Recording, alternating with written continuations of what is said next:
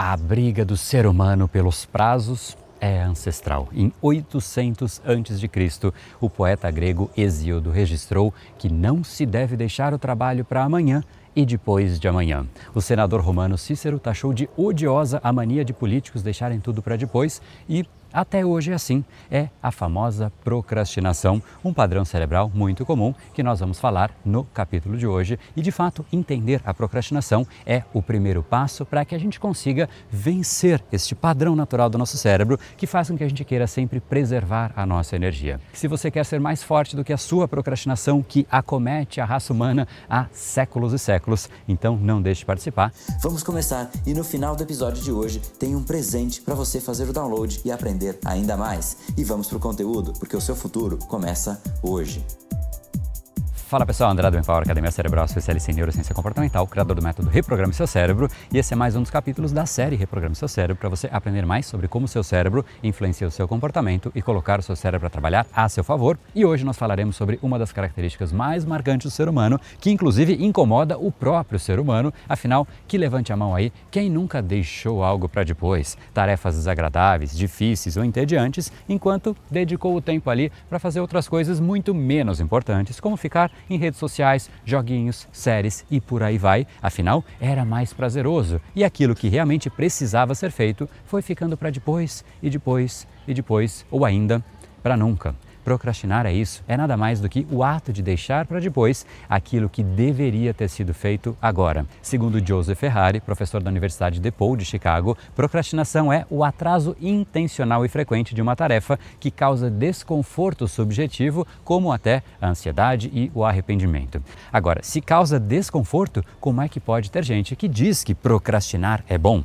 Pode ser bom ali naquele momento, mas eu gosto de uma outra citação que diz que procrastinar é como se fosse um cartão de crédito. Gastar é bom, até que a conta chegue. E não é só a conta da procrastinação que chega, não. Financeiramente isso impacta e impacta muito, mas também uma sensação de arrependimento, de culpa, de inadequação. Muitas pessoas até uma perda de confiança, depressão, porque elas não conseguem evoluir, não se sentem capazes, se sentem inferiores, não se sentem merecedoras daquilo que elas fazem no dia a dia, ou seja, elas vão perdendo confiança nelas mesmas, algo que obviamente interfere de forma drástica no resultado profissional, pessoal, acadêmico e, obviamente, sendo tão negativa em todas as esferas, por que é então que nós procrastinamos? Se algo é tão ruim, a gente deveria evitar, não é mesmo? Na verdade, não é bem assim. E aqui, para responder isso, existem duas respostas: a simples e a complexa. Vou começar com a simples. Pensa comigo, se você tem duas atividades a fazer, uma delas gera prazer e a outra gera dor, incômodo,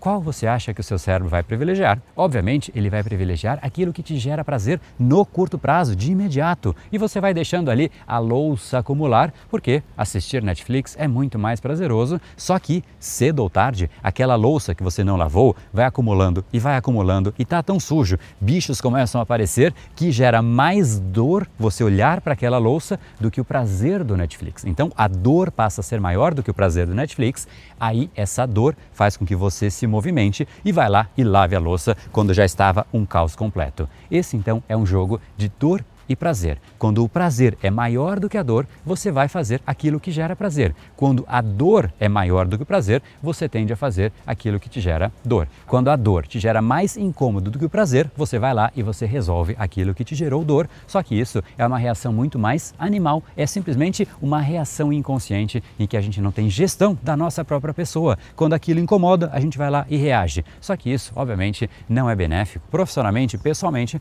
porque nós viramos simplesmente um ser que reage. Esse é o lado mais simples, mas vamos ainda dentro dele entender por que ela acontece. Em primeiro lugar, o cérebro sempre vai procurar recompensas imediatas em detrimento de recompensas de prazos mais longos. Por exemplo, é mais prazeroso você hoje comer um brigadeiro que está aí na sua frente. Você consegue olhar para o brigadeiro ou pensar em se sentir saudável no longo prazo qual o seu cérebro prefere com aquele brigadeiro na sua frente? André, não tem nem o que pensar, não é?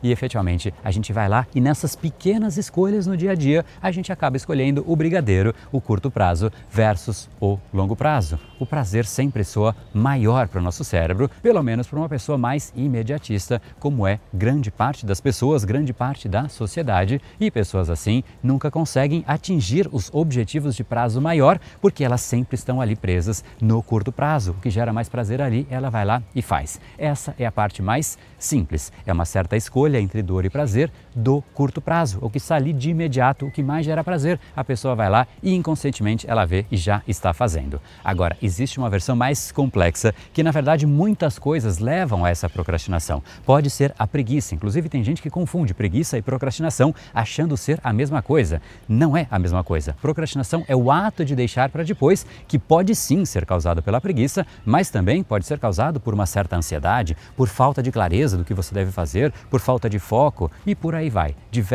padrões levam a procrastinação. Então, a resposta mais complexa é que procrastinação pode ser consequência de algum outro padrão ou de alguns outros padrões e não a causa. Então, muitas pessoas falam: "Eu quero resolver a minha procrastinação", só que para que você resolva a procrastinação, às vezes não é olhando para ela, não é mirando nela, e sim mirando naquilo que de fato é a causa. Por isso que é mais complexo, porque de fato o que você precisa é identificar qual foi o padrão que te levou a procrastinar, que podem ser alguns destes que eu citei, mas podem ser literalmente infinitos. Pode sim ser a preguiça, pode ser ansiedade, você está tão ansioso que acaba não fazendo absolutamente nada, você não tem clareza, você não tem objetivo, você não tem direcionamento, você está tenso, você não está bem emocionalmente, você não dormiu bem. Uma série de coisas levam à procrastinação, então esta clareza do que te levou à procrastinação é de fato o caminho mais sustentável e mais sólido, inclusive é o que faz com que grande parte dos alunos do Brain Lab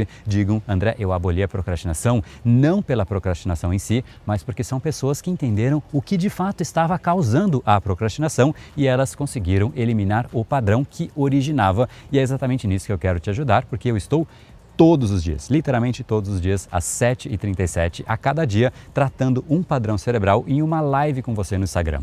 Todos os dias, às 7h37, a gente está com uma sequência de novo para que você consiga exatamente entender como funciona cada um dos padrões e eliminar. Para você participar, é só você entrar aqui, ó, Brain Power BR no nosso Instagram, marca lá para receber as notificações, também coloca no seu celular para você não esquecer. E às 7h37 é só entrar no Instagram que eu estarei lá ao vivo falando de um padrão cerebral específico. Preguiça, falta de foco, ansiedade ansiedade, estresse e, dentre eles, podem estar os padrões que te levam à procrastinação. E a ideia é exatamente essa, porque estamos juntos nessa nossa jornada rumo ao 1%.